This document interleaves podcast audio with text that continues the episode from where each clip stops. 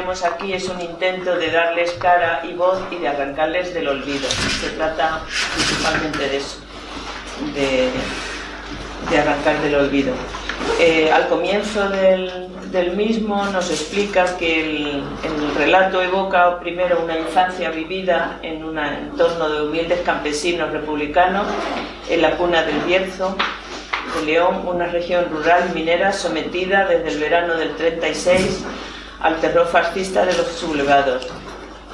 Una infancia trastornada por la tormenta de la guerra civil, una resistencia armada al franquismo de 1944 a 1946 como enlace de la Federación de Guerrillas de León, Galicia, y luego hasta 1951 como combatiente clandestino en la segunda agrupación del Ejército Guerrillero de Galicia, León.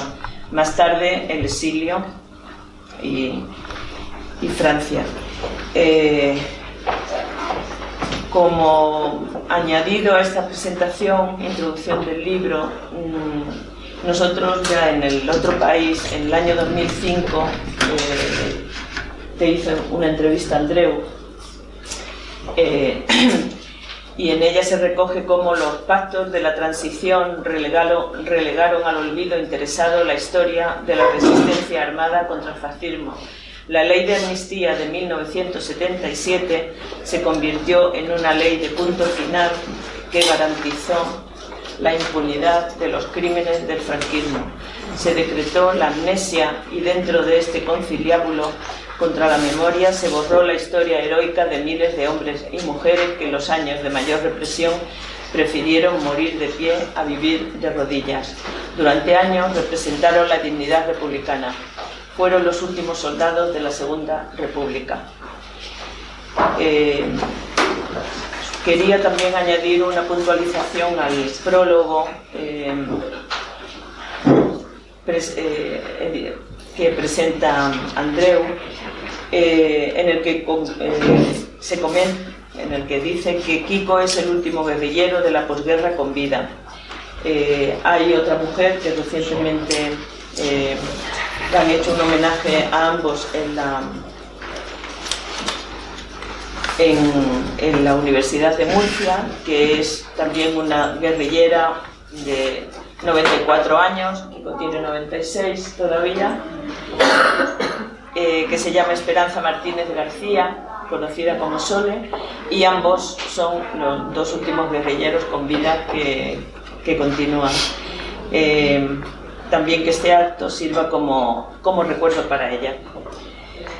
Y,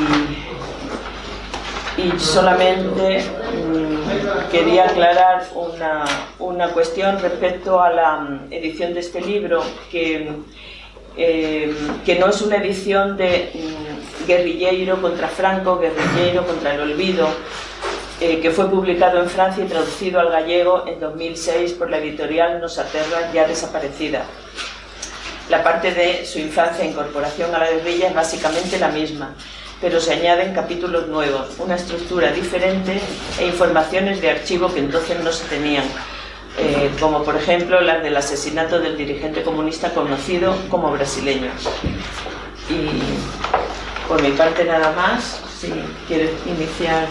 Vale, pues eh, muchas gracias eh, a Lupe por la presentación. Muchas gracias a vosotros por haber venido esta tarde y, de tantas posibilidades que tenéis, haber decidido pasar la tarde aquí en la Coquico y una presentación de, su libro Caminos de Resistencia. Y tengo que hacer una especial alusión a la resistencia galega que ha venido, es decir, contamos hoy entre nosotros una nutrida representación gallega de compañeros y compañeras que han venido, algunos, han venido en coche, y cuando acabe este acto volverá en coche. Camarada José Luis, es evidente, ¿eh? es un ejemplar de la resistencia galega que han venido otros compañeros en tren y además quiero hacer una especial una especial eh, mención eh, además es emotiva, es decir, hoy tenemos aquí entre nosotros a la camarada Fernanda Cedrón Trigo, que es la nieta nieta del guerrillero Ogardarrío. Ella no llegó a conocerlo porque lo mató la, civil cuando tenía dos años. Lo mató precisamente el 25 de junio de 1948. Ahora cuando volvía de la fiesta de San Juan, Sí, sí. que los guerrilleros eran marchosos. Y concretamente tu abuelo tenía fama de muy marchoso. ¿Tú ves la cara de alegría que tiene Kiko en esa fotografía? Pues esa es la alegría de vivir de esta gente también, que quiso hacer aquel cambio. Pues evidentemente tengo que hacer mención, porque haciendo mención a ti, que has venido desde Galicia expresamente, nos permite hacer una mención a un guerrillero, a un guerrillero como Gardarríos, que bueno, pues que, que- que en realidad es la historia de la guerrilla de Galicia y León. Es, son los huidos que para no ser asesinados por el fascismo se lanzan al monte, se convierten en guerrilleros y luego se estructuran políticamente. Pero bueno, quería hacer mención a, a tu abuelo Gracias.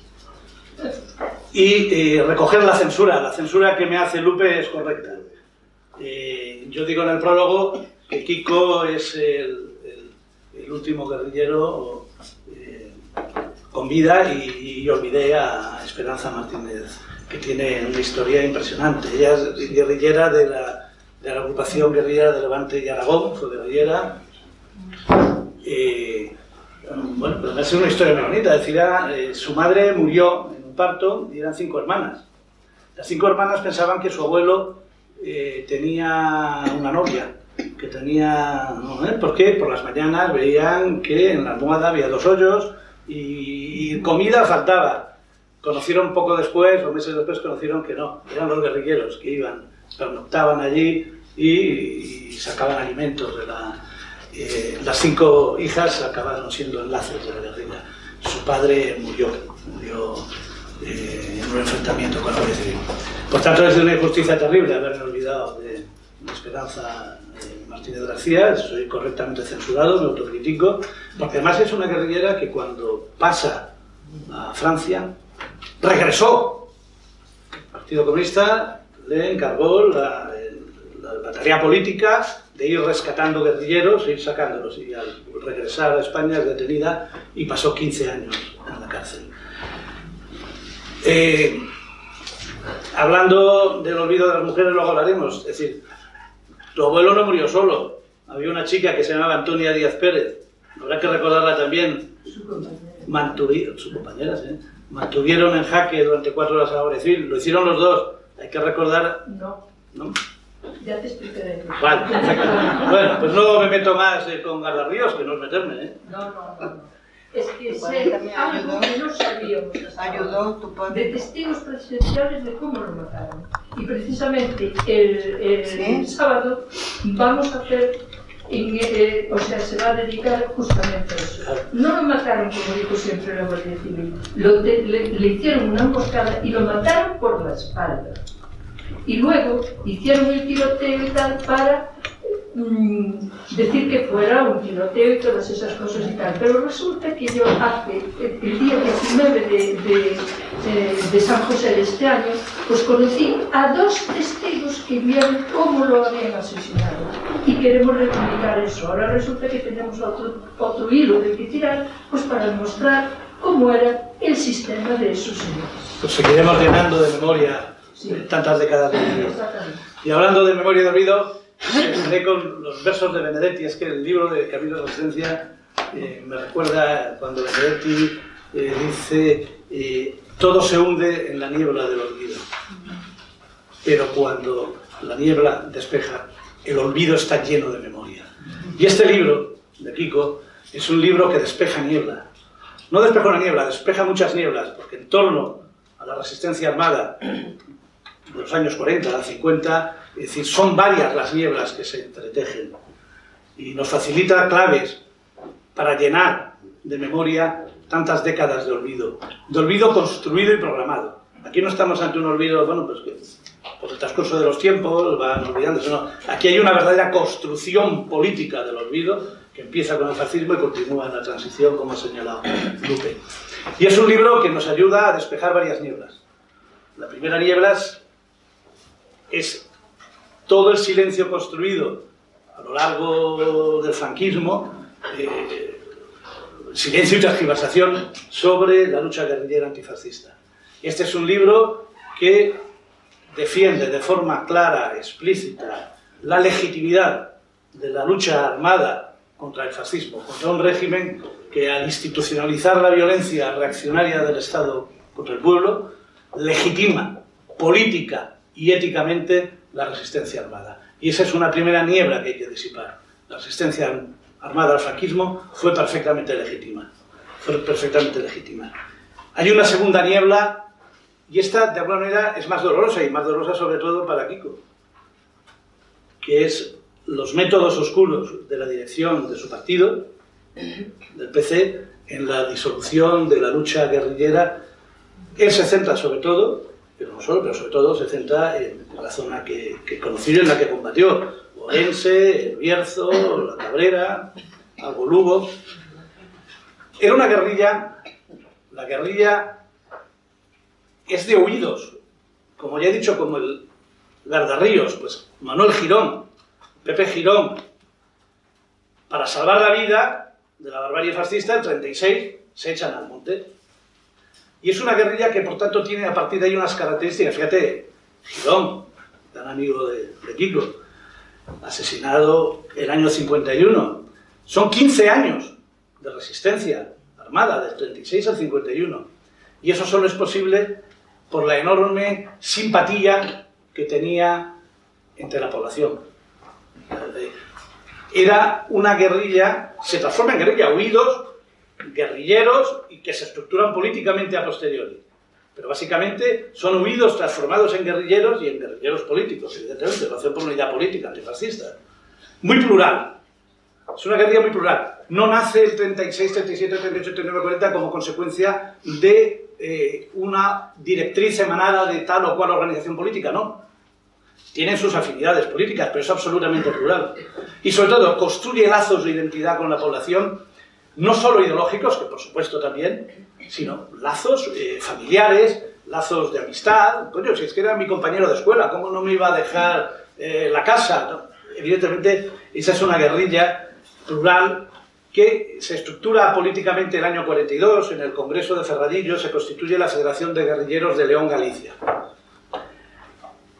Cuatro años después se produce un cambio sustancial en, esta, en este tipo de guerrilla se transforma en la, en se disuelve la Federación de Guerrillas de León Galicia y se crea el Ejército Guerrillero eh, de Galicia León, que ya está vinculado a la estructura político-militar de, de, del PC, que impulsa a partir de 1944 la guerrilla, la lucha armada, como eh, posibilidad de recambio al franquismo ante la eventualidad de la derrota de los fascismos en Europa y que eso produzca una ola, una ola expansiva que permita el derrocamiento de Franco.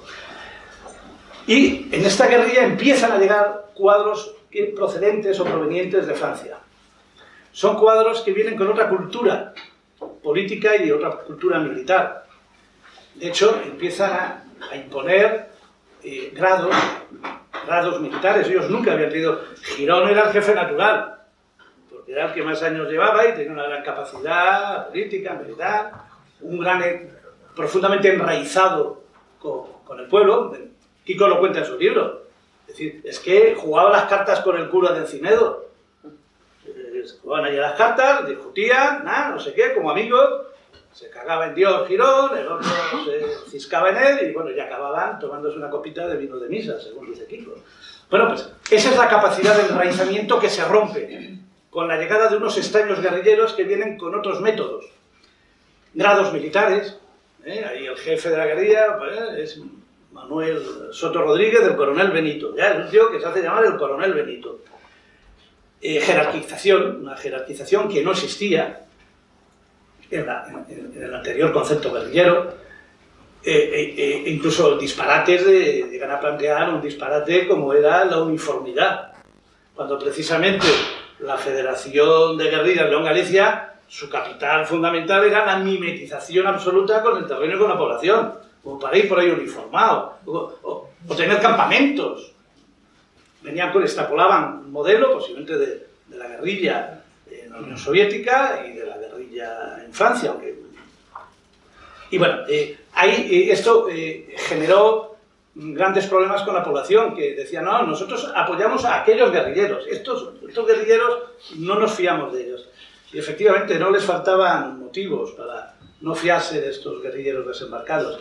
Estos guerrilleros desembarcados, fundamentalmente Saúl Mayo y el coronel Benito, venían con órdenes explícitas de liquidar una guerrilla espontánea y plural como era la segunda agrupación del ejército guerrillero de León, eh, de Galicia y León, eh, que era la que de alguna manera dirigía Manuel Girón con, con los camaradas que saben y van desvelándose en el libro. Se producen hechos absolutamente oscuros, que es a los que me refería sobre los que también se establece una niebla, pero esta vez la niebla no viene, no viene del fascismo, viene de otro sitio.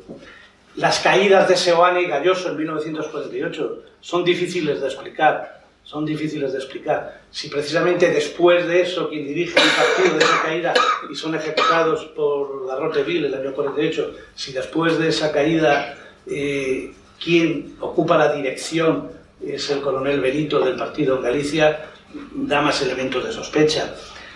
En el libro cuenta episodios terribles, es decir, la ejecución por provocadores de miembros de su guerrilla, de Miguel Cardeña, su nombre que había sido capitán durante la República, había sido condenado a muerte, conmutada la pena de muerte, a un campo de trabajo del que se había fugado para incorporarse a la guerrilla. Era un hombre intachable, asesinado por los extraños guerrilleros que, llegaron de Francia con el mote de provocador. Su compañero Ceferino Álvarez, alias el bailarín, salió a hacer una gira y tal con, con Saúl Mayo y, y murió, sin más explicaciones. O la caída de la celada de Pula de Brollón, donde queda diezmada toda la dirección de la segunda agrupación de la guerrilla. Son episodios oscuros, episodios sobre los que hay mucha niebla y sobre los que ha querido Kiko, ha querido aportar, aportar luz, despejar esa niebla y aportar luz. En el libro se recogen varias cartas que dirige muy a posteriori a secretarios generales del Partido Comunista, a Frutos, a Centella, de las que nunca recibió contestación. Ya él pidió explicaciones, información del final de la guerrilla cuando llega a Francia, eso lo veremos luego, y las consecuencias que le acarreó. Pues bueno, esta es una segunda niebla que también hay que despejar. Hay una tercera niebla que también despeja con el libro. El libro es un emocionado homenaje a los enlaces. De hecho, los llega a calificar en el libro Kiko como los antifranquistas más audaces.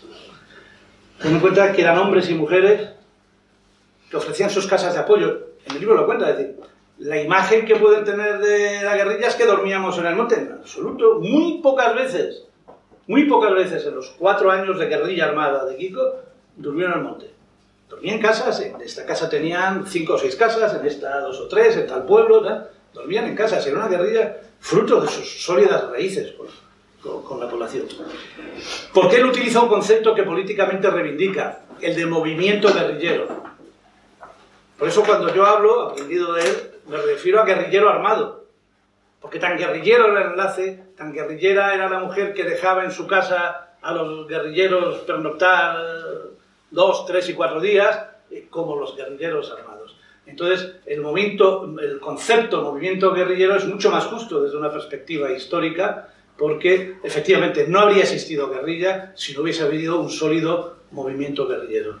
Es aquello de Mao, ¿os acordáis? De que ¿eh? El enemigo quiere secar el agua para que el pez no pueda eh, moverse. Pues, es decir, el agua es el movimiento guerrillero, los guerrilleros armados son el pez. Y dentro de esta reivindicación hay una cuarta niebla sobre la que ahora se empieza a hablar algo más, que es el papel de las mujeres clave y decisivo. Es imposible hablar de los enlaces de la guerrilla sin hablar de las mujeres. Eh, desde su propia madre, desde su propia madre, infinidad de mujeres de las que va hablando eh, a lo largo del libro. Yo solo quiero reseñar algunas de las que aparecen porque me parecen que son personas que una trayectoria que merecen ser recordados. Consuelo Rodríguez López Chelo era enlace de la guerrilla, hija de padres fusilados, sus cuatro hermanos muertos en la guerrilla y su marido de guerrilla, es un concepto que ella defendía, ella hablaba de su marido de guerrilla, ¿eh? su compañero, que era guerrillero, ella estaba en el llano, era guerrillera del llano, no de la montaña, y bueno, tenía las relaciones como los tenía, pero era su marido de guerrilla, también asesinado. esta mujer, bueno, consiguió salir a Francia y, y, de hecho en Francia es donde se entera que habían matado a su cuarto, a su cuarto hermano.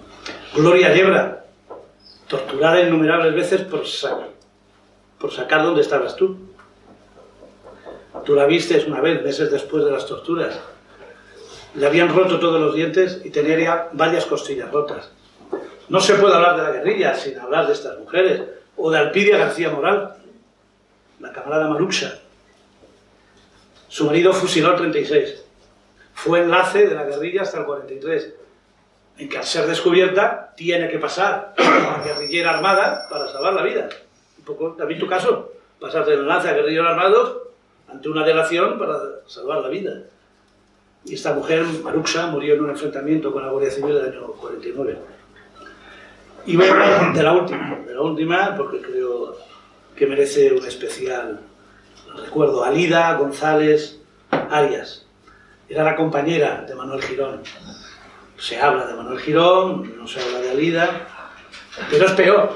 Es que Alida, durante décadas, quedó como la delatora de Manuel Girón. Fue una maniobra que montó el comandante de la Guardia Civil, Miguel Arrecibita Vidondo, con un traidor, José Rodríguez Canueto, José Rodríguez Canueto, para incorporarse a la guerrilla, mata a dos personas porque dicen que eran informadores de, la Guardia Civil, es la mentira. Lo, mata de acuerdo con la Guardia Civil. Con esa frialdad se incorpora a la. Los guerrilleros dicen, joder, no lo podemos dejar en el llano, no lo podemos dejar porque lo van a matar. Y se incorpora el traidor a la guerrilla. Y aprovechando una marcha que está afuera, pues mata, mata a Manuel Girón. Mata a Manuel Girón y se lleva detenido a Alida eh, González Arias, a la compañera de Girón. Se la lleva a Ponferrada y la pone a disposición del comandante Miguel Arcivita. La Guardia Civil, ¿qué hace mientras? Ha matado a Girón, a un minero, que sí, era enlace, tenía relaciones pero no más, eh, lo mata, le pone un cartucho de dinamita y le destroza la cara. Para presentarlos en Ponferrada a Manuel Girón, muerto en combate, dicen, y a esta persona como el traidor, para que el traidor quedase exculpado, ¿no? el José Rodríguez. Y construyendo la tesis que ha perdurado de que fue una delación de Aida González Arias. Imaginaos esta mujer, mientras estaba siendo torturada en el cuartel de la Guardia Civil y luego encarcelada, se estaba difundiendo la, tesis, eh, la tesis fatal de que había sido quien había delatado, de, de, delatado a...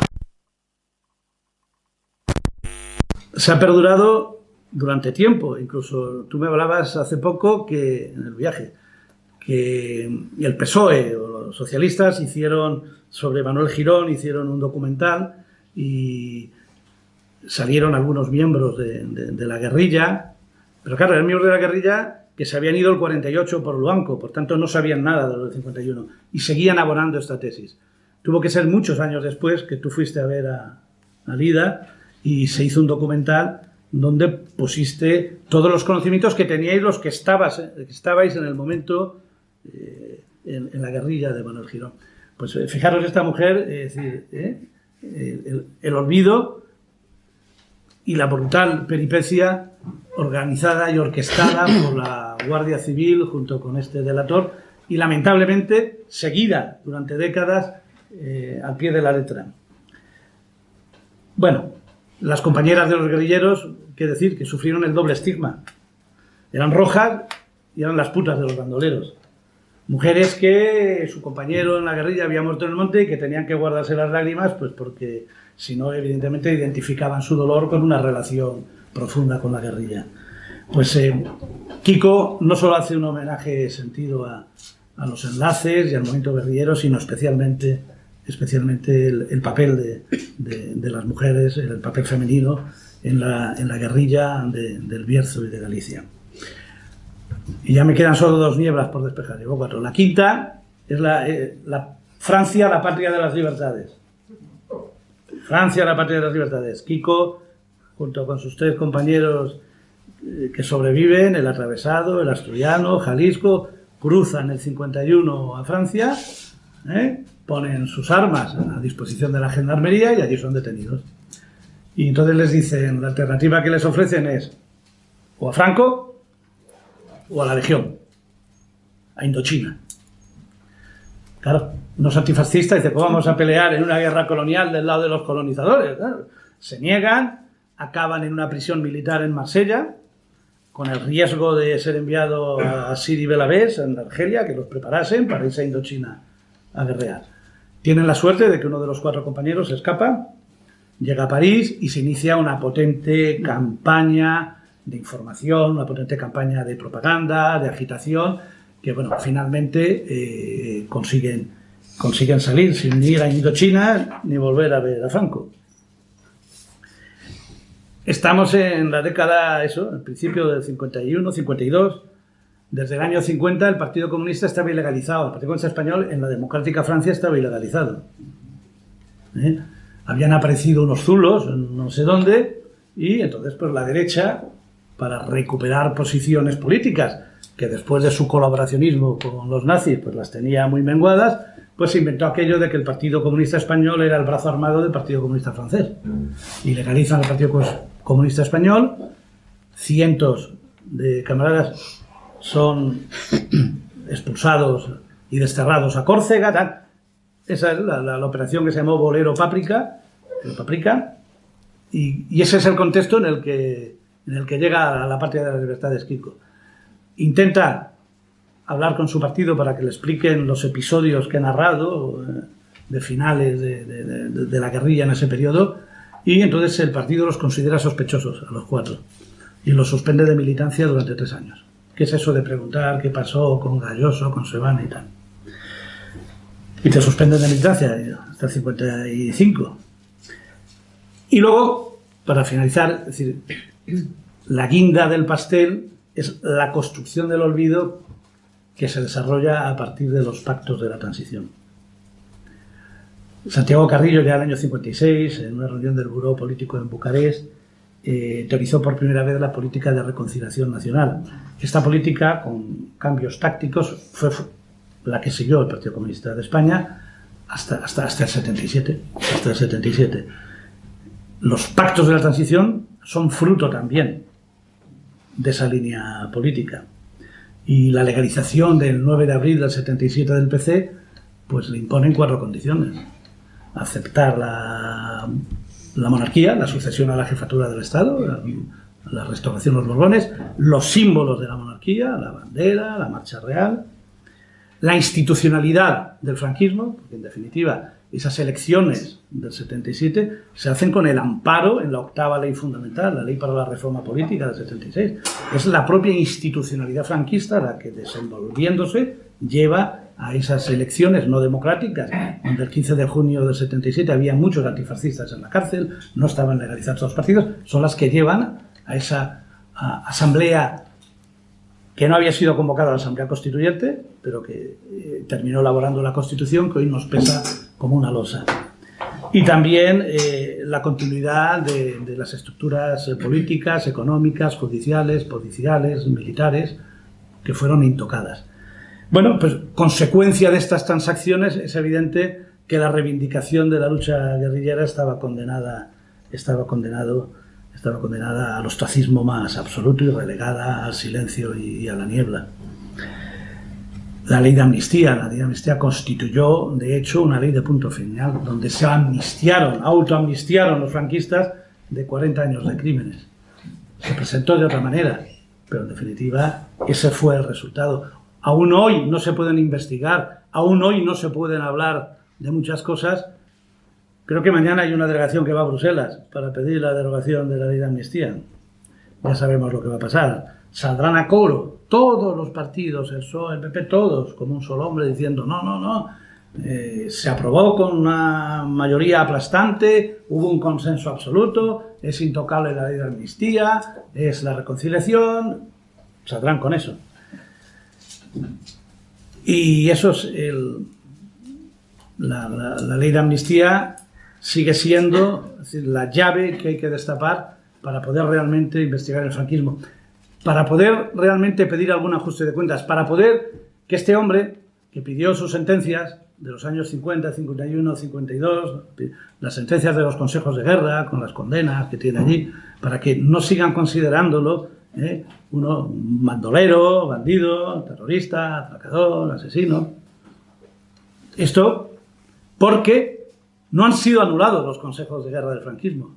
Los consejos de guerra del franquismo siguen ahí. Y ahí están las sentencias donde Kiko pues, relegan, reproducen todas esas eh, basuras fascistoides de la época. Bueno, pues qué decir de, este hombre que a los nueve años, el 34, hacía de vigilante en su casa, se reunía el comité de ayuda a, los represaliados de Asturias, la huelga revolucionaria de Asturias del 34. Y como era un niño, nueve años, pues nadie sospechaba de él, vigilaba de allí.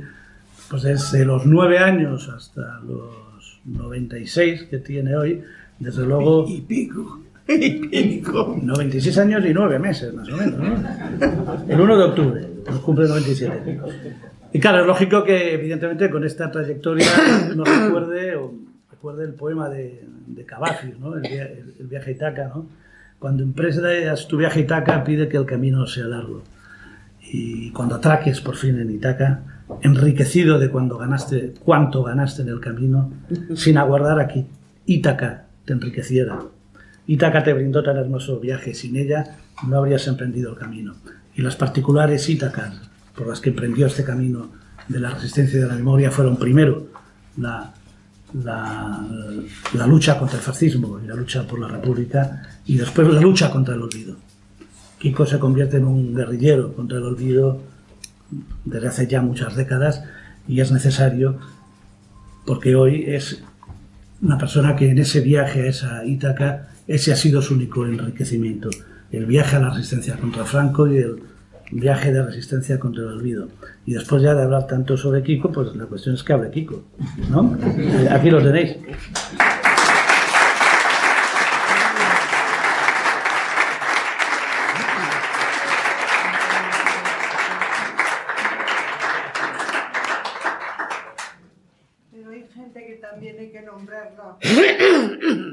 la gente que ha ayudado a los guerrilleros y que casi le cuesta la pena de muerte, como a mi padre.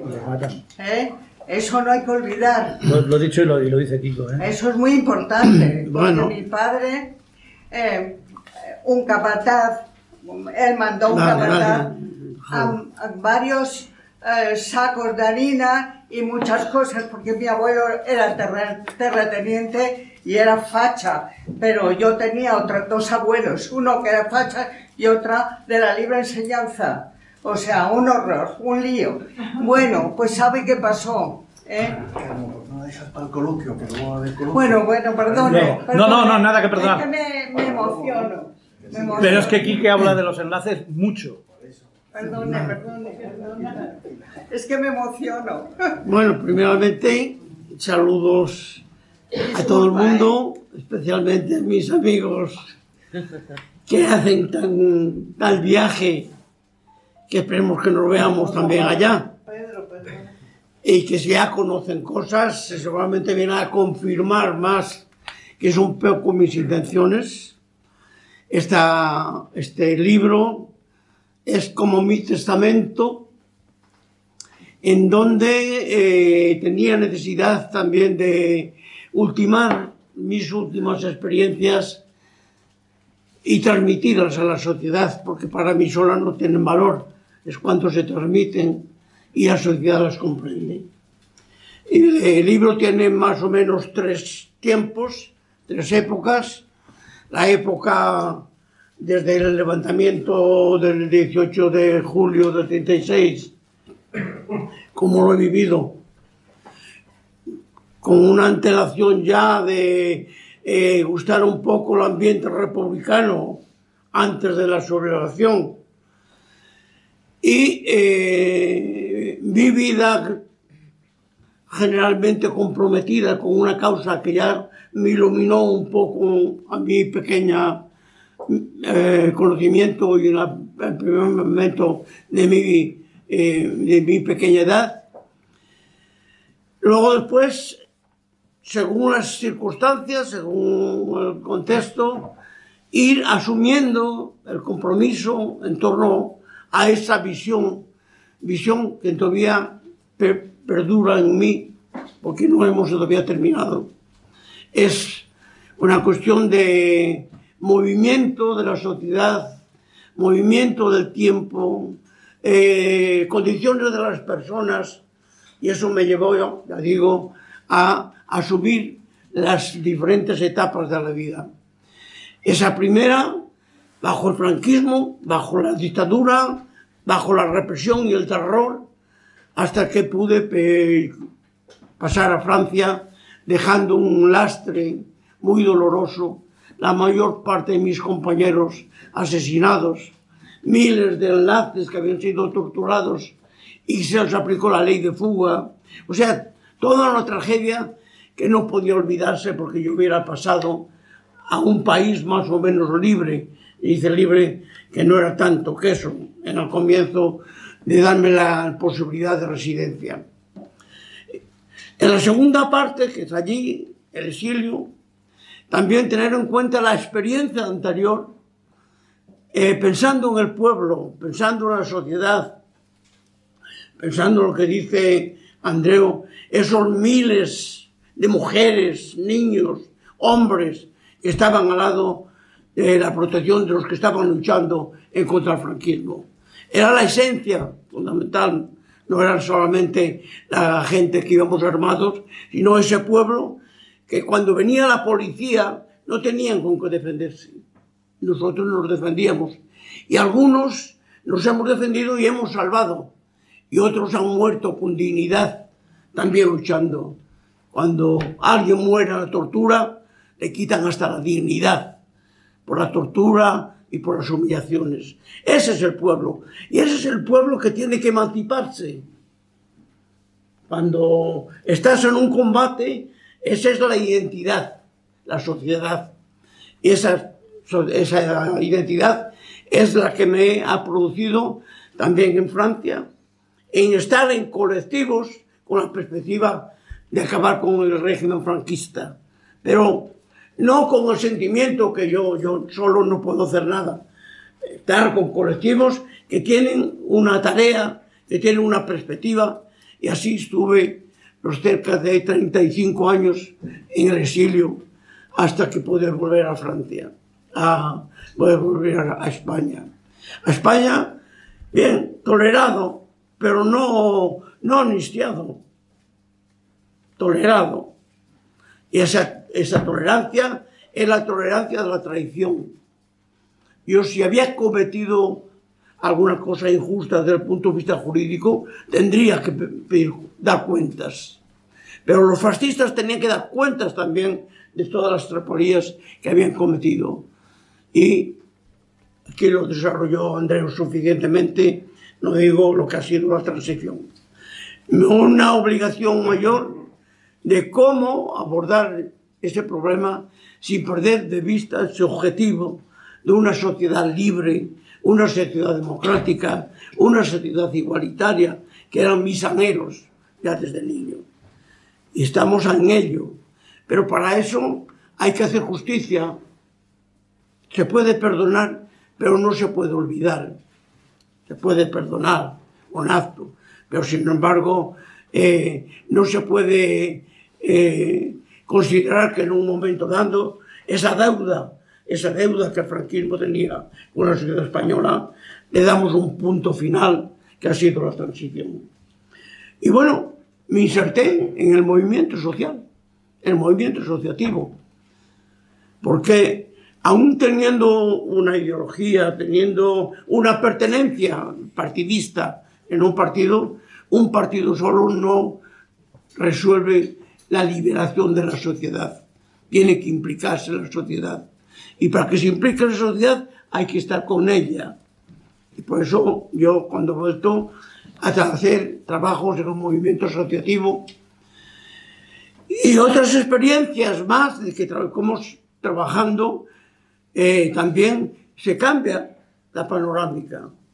Cuando en el año 77, incluso en el 90, Nadie hablaba de ley de memoria histórica. Se había quedado relegado. Es el movimiento asociativo que obligó a las fuerzas políticas, a los partidos políticos, a tener que hablar también de memoria histórica o de memoria democrática. Pero no fue lo contrario, ha sido el movimiento, se ha creado, que yo he participado en muchos de ellos, aquí están algunos presentes también que están en ese movimiento, que lo pueden, lo pueden justificar.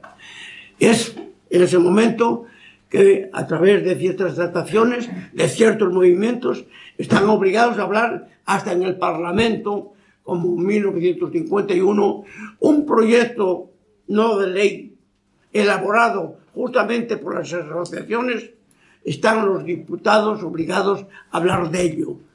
No hubo éxito porque la mayoría era de la derecha y lo ha congelado, pero se habló, justamente hay una sesión parlamentaria el 16 de mayo del 51, donde consta, donde consta, que no vamos allá del Parlamento, que los guerrilleros no eran bandoleros, que eran luchadores por la libertad.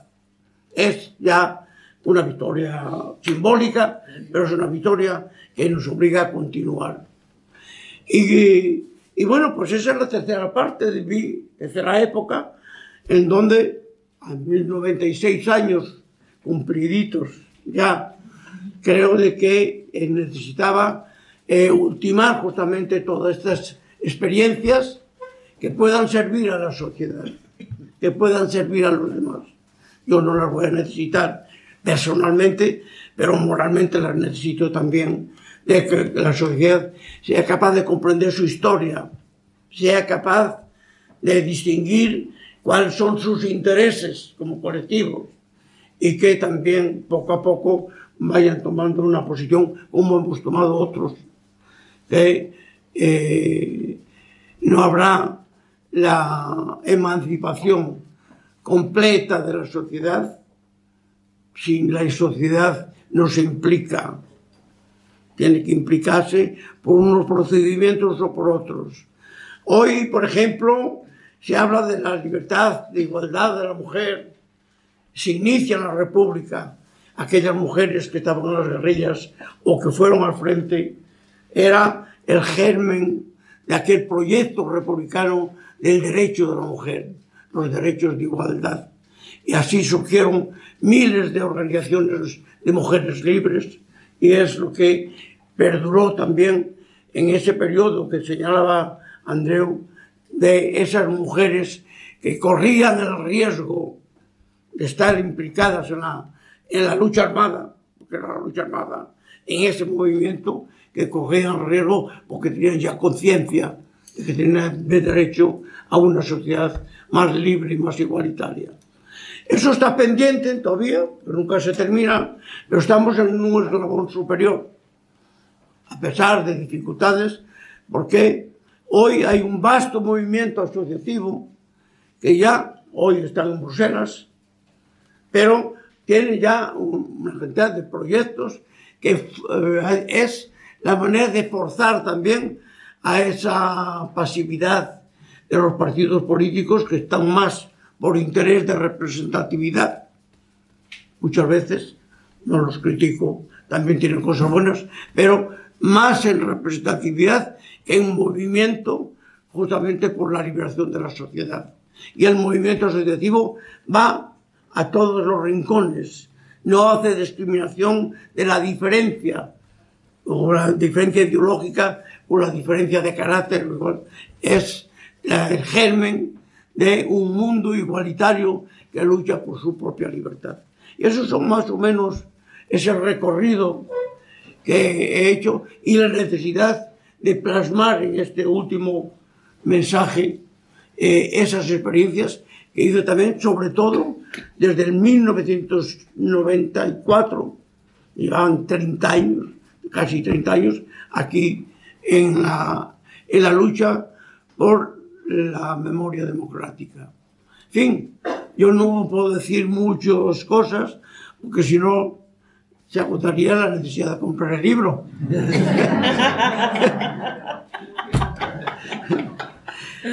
Os dejo. Eh, estoy dispuesto aquí o en otra parte y que una vez que se lea el libro y que, bueno, que haya una opinión, es la opinión, es lo que vale, la opinión de los demás, no la mía, es responder, justificar el por qué plasmo en la escritura esas, esos recuerdos o esos referentes. Así que yo quiero terminar porque no hay mucho que decir si hay alguna intervención también complementaria.